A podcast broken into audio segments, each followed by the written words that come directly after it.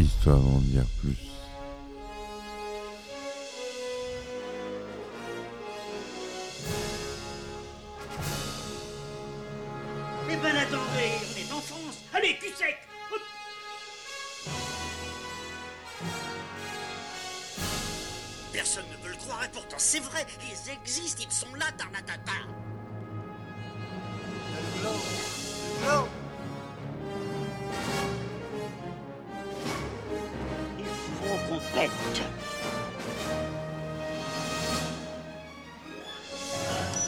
Voyons, circuit branché, convecteur temporel temporisé. Bonjour, bienvenue sur Histoire d'en dire plus. Aujourd'hui, on s'attaque à un film culte qui est rentré dans l'histoire du cinéma. Quatre Oscars nommés pour quatre Oscars, dont celui du meilleur film, un film de Martin Scorsese, avec Robert De Niro. J'ai nommé Taxi Driver. Allez, c'est parti, mon kiki. Alors, Taxi Driver, c'est un film euh, qui est vraiment culte. Vous en avez tous entendu parler. Un film qui a révélé Robert De Niro.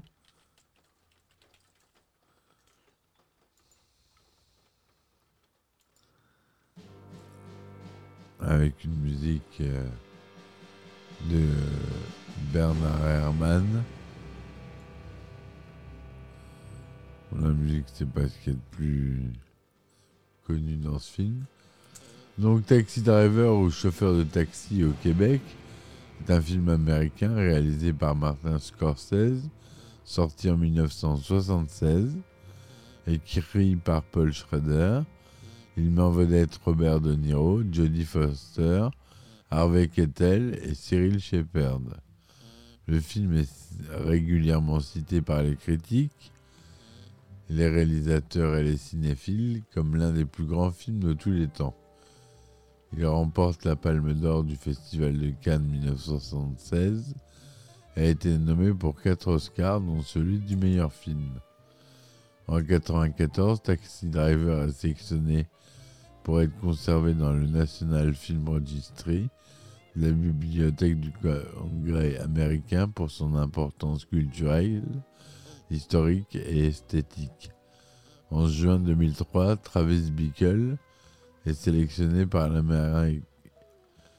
l'American Film Institute en tant que 30e méchant le plus emblématique du cinéma américain dans le classement des AFI 100 ans, 100 héros et 100 vilains. Donc, à la musique, on retrouve Bernard Herrmann, scénario Paul Schrader, réalisation Martin Scorsese. Le synopsis, c'est Travis Bickle, jeune homme du Midwest et ancien marine, et chauffeur de taxi de nuit à New York.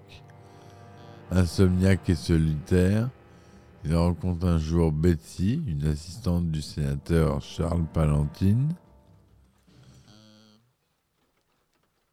candidat à la présidentielle. Elle repousse le chauffeur de taxi après qu'il l'a emmené voir un film pornographique. Renvoyé à sa solitude et confronté à la violence et à la perversion de la nuit new-yorkaise, il achète des armes au marché noir et s'entraîne à les manier. Alors qu'il parcourt les rayons d'une supérette qu'il a l'habitude de fréquenter, le caissier se fait braquer par un jeune. Il intervient en tirant sur le malfaiteur qu'il blesse. Il explique au caissier qu'il n'a pas de permis de pose d'armes. Le caissier lui demande alors de partir et achève le jeune homme à coups de barre de fer. Travis se met ensuite en tête de sauver Iris, une prostituée mineure de 12 ans qui a fui son foyer familial et qu'il aperçoit régulièrement dans la rue. Elle refuse son aide mais sympathise avec lui. Et un soir, après avoir vainement tenté d'abattre Palantine, il se rend dans la rue où Iris se prostitue, tire sur son proxénète, Sport Matthews, puis le tenancier de l'hôtel de passe, et enfin sur le mafieux Anthony Siloso, qui était dans la chambre avec Iris. Il reçoit une balle dans la carotide et au bras droit, mais survit. Travis reçoit une lettre des parents d'Iris qui le remercient d'avoir aidé leur fille à réintégrer le foyer familial, devenu un héros, mais surtout ayant pu se rendre utile et donc ayant trouvé un sens à son existence. Travis reprend sa vie de chauffeur de taxi plus sereinement. Il retourne à son travail et rencontre de nouveau Betsy comme cliente de son taxi. Elle lui parle de sa nouvelle célébrité, mais Travis se défend d'être un héros et, la dépose gratuitement. Il la regarde dans son rétroviseur alors qu'il part chercher un nouveau client. Alors le taxi qu'ils utilisent dans le film, c'est un taxi de marque Checker. C'était Taxi New York à l'époque. C'est un film euh, qui a coûté que 1 300 000 dollars. Ça a été tourné en format sphérique, 35 mm, 1,75e, couleur son stéréo. En France, il est interdit au moins de 18 ans lors de sa sortie en salle, puis interdit au moins de 12 ans depuis 1991. Aux États-Unis, il est restricted, c'est-à-dire interdit au moins de 12 ans sans un accompagnement d'adulte. Robert De Niro, il joue Travis Bickle. Sybil Shepard, il joue Betsy. Peter Boyle, le sorcier. Jodie Foster, Iris Facilité Stinsma. Harvey Kettel, Sport Matthew. Leonard Harris, Charles Palantine. Albert Brooks, Tom. Martin Scorsese, l'homme qui regarde sa femme à travers la, la, fenêtre, il fait un petit caméo dans le film. C'est tout d'abord Robert Mulligan, réalisateur du Silence et des Ombres, qui fut présenté, pressenti à la réalisation, ainsi que Jeff Bridges pour le rôle de Travis Bickle. Brian De Palma fut également intéressé par la réalisation de ce film mais le scénariste Paul Schrader insista pour que Martin Scorsese et Robert De Niro se retrouvent derrière et devant la caméra. Paul Schrader a écrit le scénario de Taxi Driver en cinq jours. L'histoire est en partie autobiographique. Vivant à Los Angeles, il avait été rejeté par sa copine. Pendant des semaines, il a fréquenté des cinémas porno et développé une obsession morbide pour les armes à feu. À la sortie du film en 1976, New York est l'une des villes au taux de criminalité les plus élevés au monde. Ça rigolait pas en 1976 à New York. Lorsqu'un l'un des producteurs, Tony Bill, envisage de produire le film, il envoie le script à Al Pacino dans l'espoir qu'il acceptera le rôle principal mais ce dernier refuse la proposition qui lui est faite.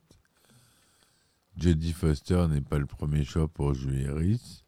Scorsese a d'abord considéré Melanie Griffiths, Linda Blair de L'Exorciste, Boderet et Carrie Fisher de Star Wars pour le rôle.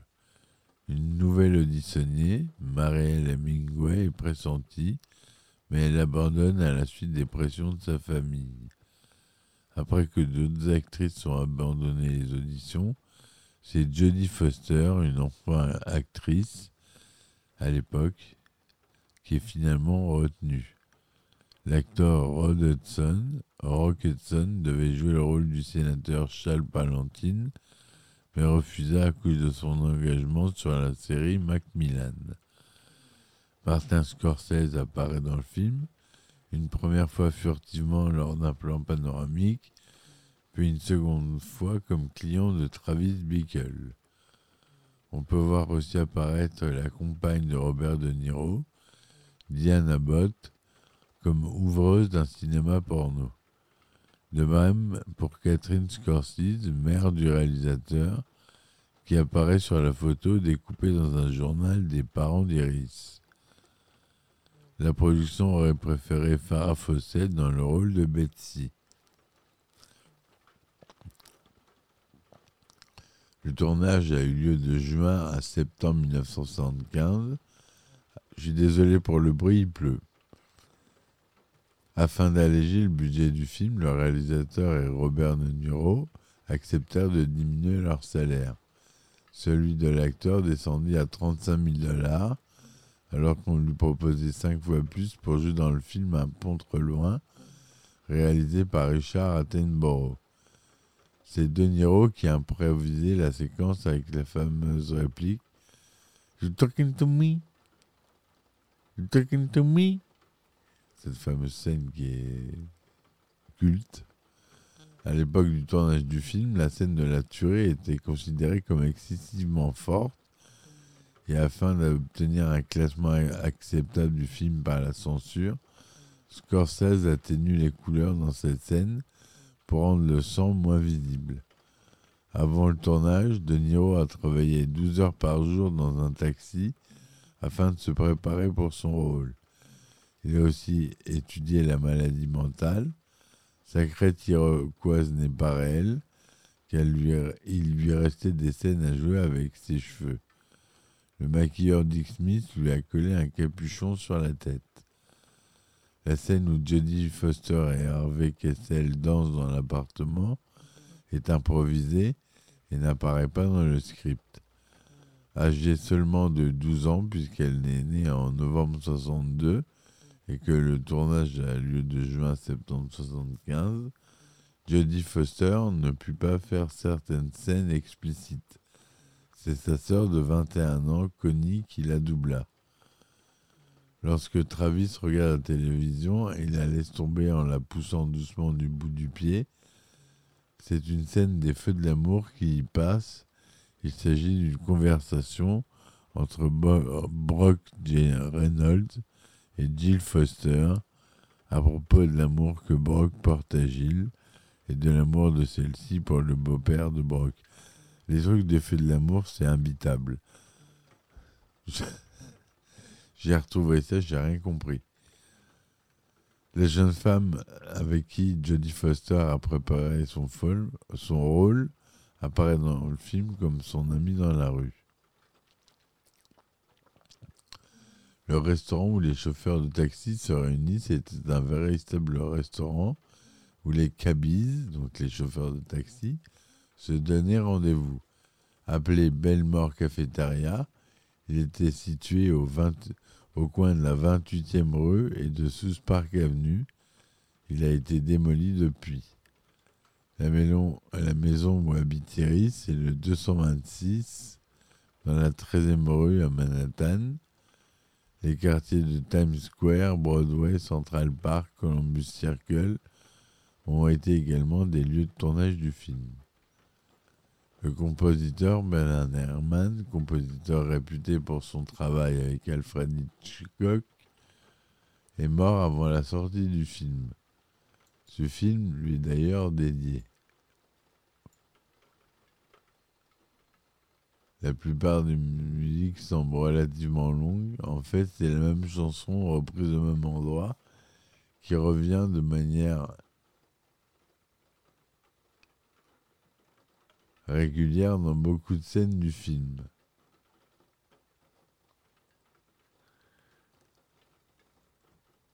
Taxi Driver fut un succès commercial et gagna la Palme d'Or au Festival de Cannes 76. Il fut nommé pour quatre Oscars, y compris celui du meilleur film et du meilleur acteur pour De Niro. En 1994, le film, comme je vous ai dit, il est sélectionné pour au National Film Registry. Le Time sélectionne comme euh, un des 100 meilleurs films de tous les temps. Il obtient 96% sur Rotten Tomatoes, ce qui est énorme, et 4,3 sur 5 sur Allociné. Tourné qu'un budget de 1,3 million de dollars, Taxi Driver est un succès financier apportant 28 262 000 dollars aux États-Unis, faisant de ce dernier le 17e film le plus rentable de l'année 76. Et en France, il totalise 2 701 000 entrées. Taxi Driver est l'un des premiers films à mentionner les conséquences psychologiques de la guerre du Vietnam sur les soldats qui ont combattu. Il est connu pour avoir inspiré Johnny Clay Jr. dans sa tentative d'assassinat de Ronald Reagan en 1981 et sera même projeté au jury comme pièce à conviction durant son procès. Le nom d'un des producteurs est Italo-Judéo, ce qui pourrait faire allusion à la communauté juive en Italie ou à la mafia judéo-italienne.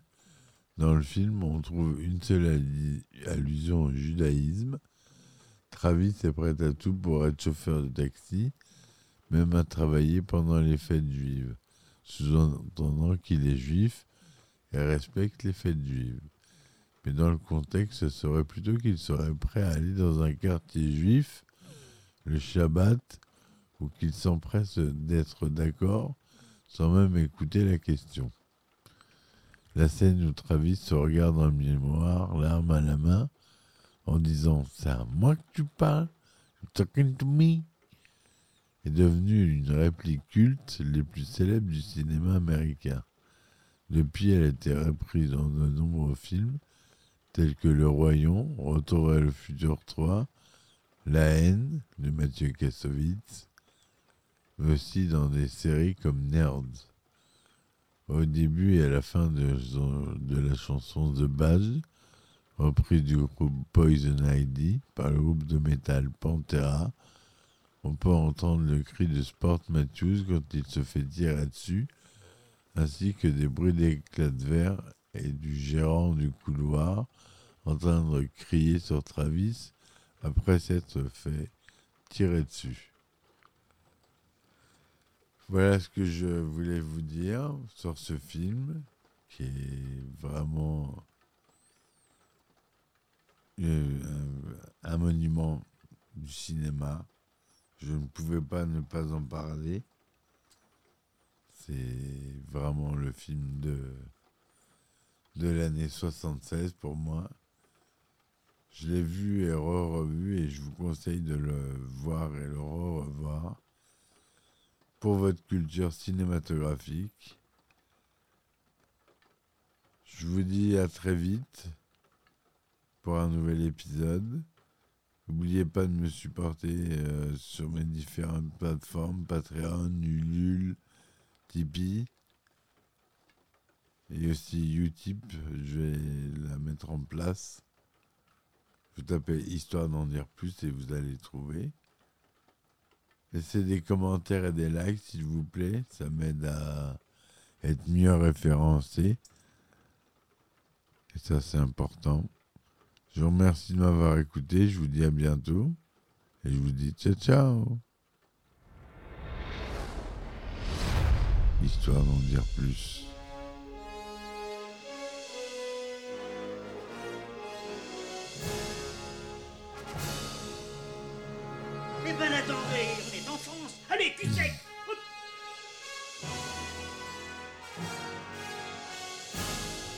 Personne ne veut le croire et pourtant c'est vrai, ils existent, ils sont là, Tarnatata.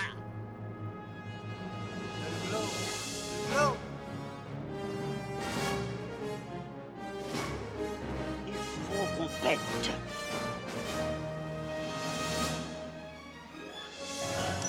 Voyons, circuit branché, convecteur temporel temporisé,